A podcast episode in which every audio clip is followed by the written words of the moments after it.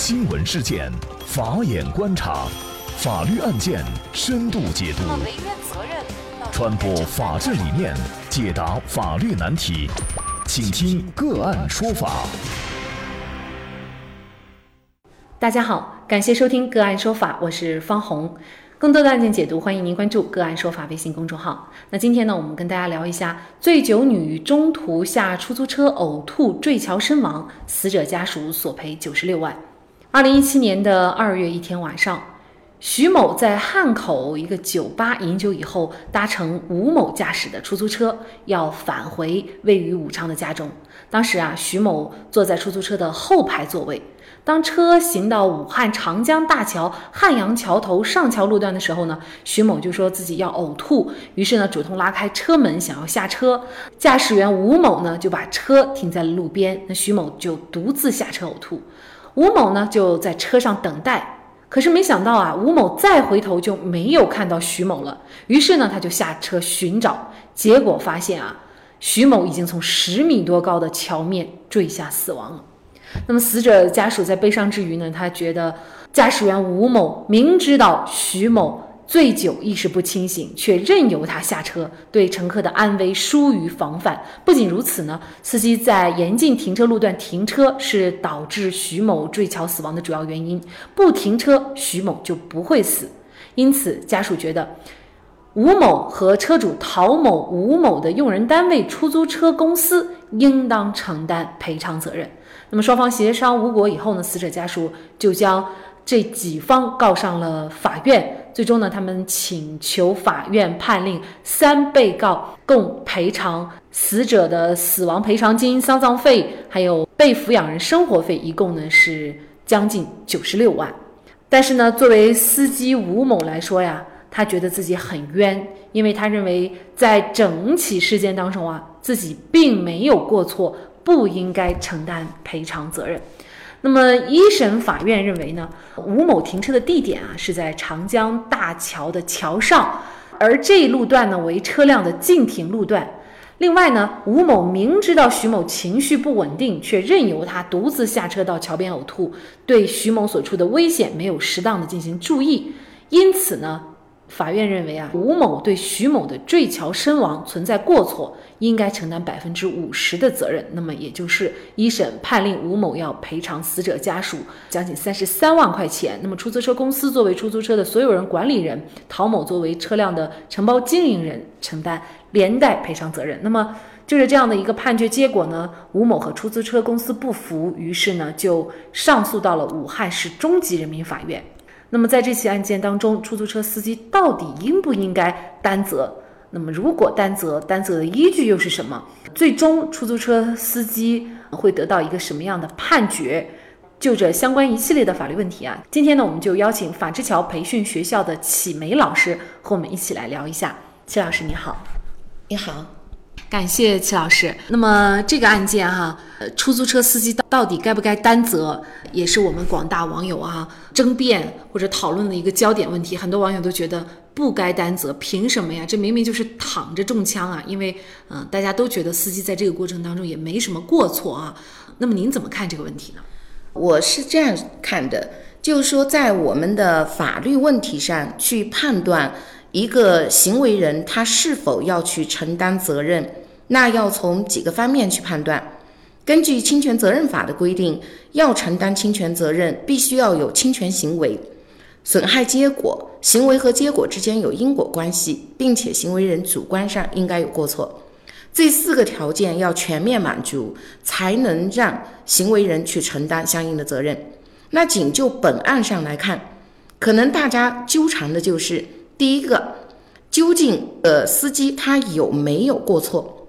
第二个就是司机的违法停车行为与最后死者死亡的结果之间是否有因果关系？那就这个问题呢，我先说一下第一个过错问题。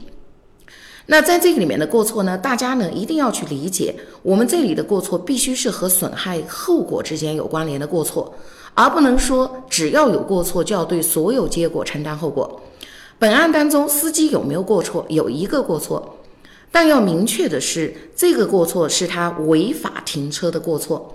那违法停车，这个是违反的是一个我们的行政法，他这样的一个停车行为，是不是一定就是导致受害人死亡的这个结果的过错？我看这里是没有构成的，因为在这个当中，他的这个停车行为应该受到的是有一个行政处罚。第二个，如果说他违法停车在这，然后呢，乘客下车的时候被其他车给撞了，那这个时候肯定司机就要承担责任。但是本案当中，大家看受害人的死亡是从桥头上落下，所以和他停车行为之间没有直接的过错关联关系，因此呢，不存在过错。这个是第一个过错问题。第二个呢，是我们这个案件当中非常重要的一个因果关系问题。这里要和广大的听众朋友们聊一下，就是生活中的因果关系和法律上的因果关系是不完全相同的。生活当中因果关系，可能我们更多看见的是时间上的先后顺序，似乎这个事情在前，那个结果在后，就有了因果。而实际上不是这样的。我们因果关系的判断有一个特别重要的一个标准。那就是我们要以一般的社会认知和经验水平来认为，同样的情况下是否会发生同样结果的可能性，而且这个可能性要比较大。也就是我们在法律里面经常说一句话：“法不强人所难。”每个人只有对自己能预测的行为结果去承担行为责任。那我们回到这个案子上去看，司机应乘客的要求把车停在了。这个大桥上，而大家要注意的是，事发的地点停在大桥边上靠边，然后呢，还有一道这个人行道。那也就是说，我们一般的认知是我停车了，你呢下车去进行呕吐行为，这个时候乘客是可以在这个呃人行道上的，而这个时候就暗示了我们一个社会经验法则，那就是此时还是安全的。因为人们都在人行道上行走，它是安全的，所以司机不可能去意见到这种停车行为会有不安全。然后第二个，大家再看死者死亡，他不是被车撞或者是摔倒，他是从桥上翻下去了。那在这个时候，桥上是有护栏的。然后呢，第二个呢，这个人行道又是安全的，死者究竟怎么翻下去的，我们不清楚。但是折回来看，司机能预见到他会翻下去吗？再换一句话，我们大家在这种情况下有多少可能性能预见到？如果我们都不能预见到，那就不可能去要求司机必须预见到。所以在这上面，我们就认为司机停车的行为确实给死者死亡的情况创造了条件，但是条件不等于原因。因此，死者死亡和司机违法停车行为之间没有因果关系。我就认为，基于以上两点：第一，停车行为不构成过错；第二个呢，死者的死亡和停车行为之间没有因果关系。这样的话呢，呃，这个司机是不用承担责任的。这可能也很好的反驳了啊。有一些人就说，包括家属说，你不停车，我怎么会下车去呕吐？那么，如果你从车上下来去照看一下这个死者的话，那么他也不会翻到这个桥底下。那么也就是说，虽然是有这样的一个逻辑存在，但是它并不构成法律上所认可的一个因果关系的。对的，而且在这里面还有我们要换一个视觉去看问题，也就是说，法律在保护死者权益或者受害人权益的时候，别忘了法律面前人人平等，我们也要去保障一般的社会参与者的行为自由。如果说侵权责任随时从天而降，那这时候带来的后果是什么呢？每个人人人自危，每个人都要去为自己的行为承担一些不必要的风险责任的时候，这时候法律就只会束缚人们的行为，而不是让人们获得一种行为上的自由，就会和法律本身的初衷就相违背了。嗯，那么这个案件我们来看一下二审法院它最终的一个判决哈。二审法院经过审理以后认为啊，这个吴某在禁止停车的地点停车，并允许徐某下车，违反了法律的规定。但是事发地点禁止停车的规定呢，是基于维护道路交通安全的需要，而非防止行人从桥上坠落。况且呢，吴某停车地点呢是距徐某坠桥处的桥栏杆之间还有一定的宽度的人行道，供行人通行。那么桥栏杆本身也是有一定的高度和宽度，即使徐某当时存在酒后情绪不稳定的情况呢，以事发时的一般社会经验和知识水平作为判断标准来说，也不能认为吴某的违法停车行为会导致徐某坠桥身亡的可能性。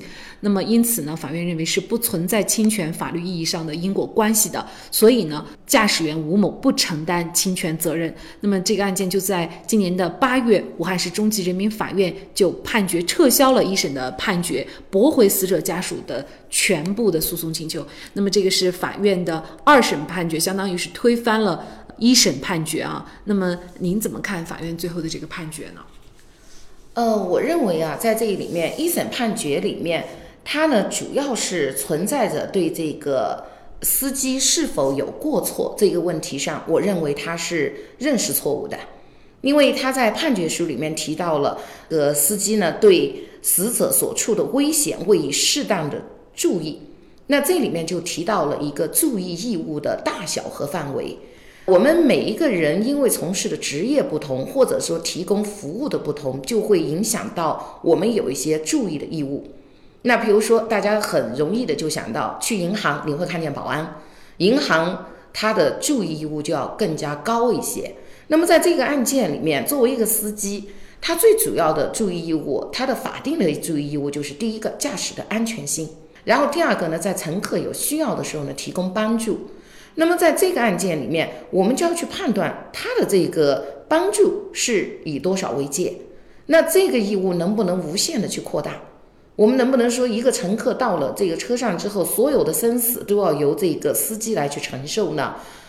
这我自己认为是不需要的。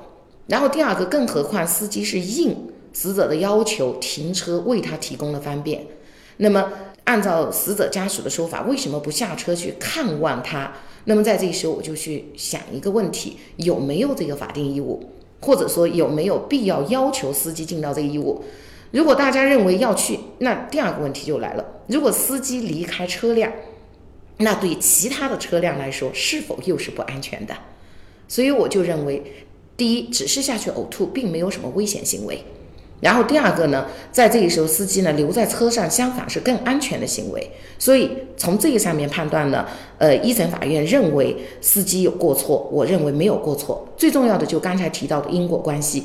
司机没有下车，并不必然的导致当事人呢，哎坠坠桥身亡，所以呢，也不应该承担责任。嗯，呃，所以二审判决是我认为更准确一些，说理性各方面。其实呢，最近呢也发生了类似的案件啊，比如说这个前一段时间电梯里劝烟导致老人死亡。那么，包括之前我们做了一期节目，就是嗯，小偷偷电瓶车触电身亡，然后呢，家属也是向电动车主索赔。当然，这个案件最后呢是被证实是一个啊假消息、假新闻啊。但是呢，无论怎么样，就是类似于这样的案件，它都有可能随时的发生。那么在这种情况下，到底躺着撞枪，我们所说打引号躺着撞枪这一方哈，他应不应该承担责任？那么每一个人的这种理解和讨论和认知都是出现偏差的，并不是大家一致的认为。那么比如说像本案当中这个出租车司机，有些人也觉得他应该担责，可能出现这些案件呢，大家就会有一些迷茫，就是怎么自己的行为可能不经意间就触犯了法律，不经意间就可能赔偿承担大额的这种索赔哈。那么您怎么看这个问题呢？这个就是我们如果说从法律的这个发展的角度上来看，呃，我们是经历了这样的一个过程的。以前我们是这样认为的：只要有人死了或者有人受伤了，一定要找一个人来承担责任，似乎这样才能体现公平和正义。但是呢，随着我们对法律公平正义的进一步理解之后，我认为在这个里面就要有几个概念要去清晰。一个就是每个人要对自己的行为负责。然后第二个呢，就是在这一当中，我对他人负责，我不伤害他人之时，那么对他人的负责的呃责任底线在哪里？那在这个当中，就是我认为还是我们这个案件里面提到的这个，就是一般人的认知和经验水平，我能否预见到？那比如说这个电梯吸烟案，进行欠烟的这位当事人，他进行欠烟的行为是有理有节的，他并不能预见到死者有心脏病，也不能预见到死者的情绪会那么失控。那么在这种情况，我只是很正常的进行一个欠阻行为，这个时候即便发生。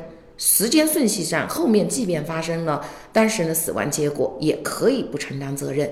所以在这个里面，我就认为大家呢一定要去理解法律上的因果关系，一定是引起结果的原因才能去承担这个后果，否则的话，我们是不可能去承担后果。然后第二个就刚才提到的，我们是为这个后果的出现创造了条件。但是条件不等于原因，条件创造者是不承担责任的。这个启梅老师也一直在说预见的这个事儿哈，这让我想起，如果一个社会，我们每个人他无法预见我们自己行为可能会承担的这个风险，或者。这个行为会引起的结果，那么其实这个社会就是很可怕的。我们随时都会背负着这样的一个法律风险，在这个社会上从事自己的行为，那么这样就给我们每一个人施加了巨大的这样的一个压力哈。我想呢，也违背了法律的一个初衷。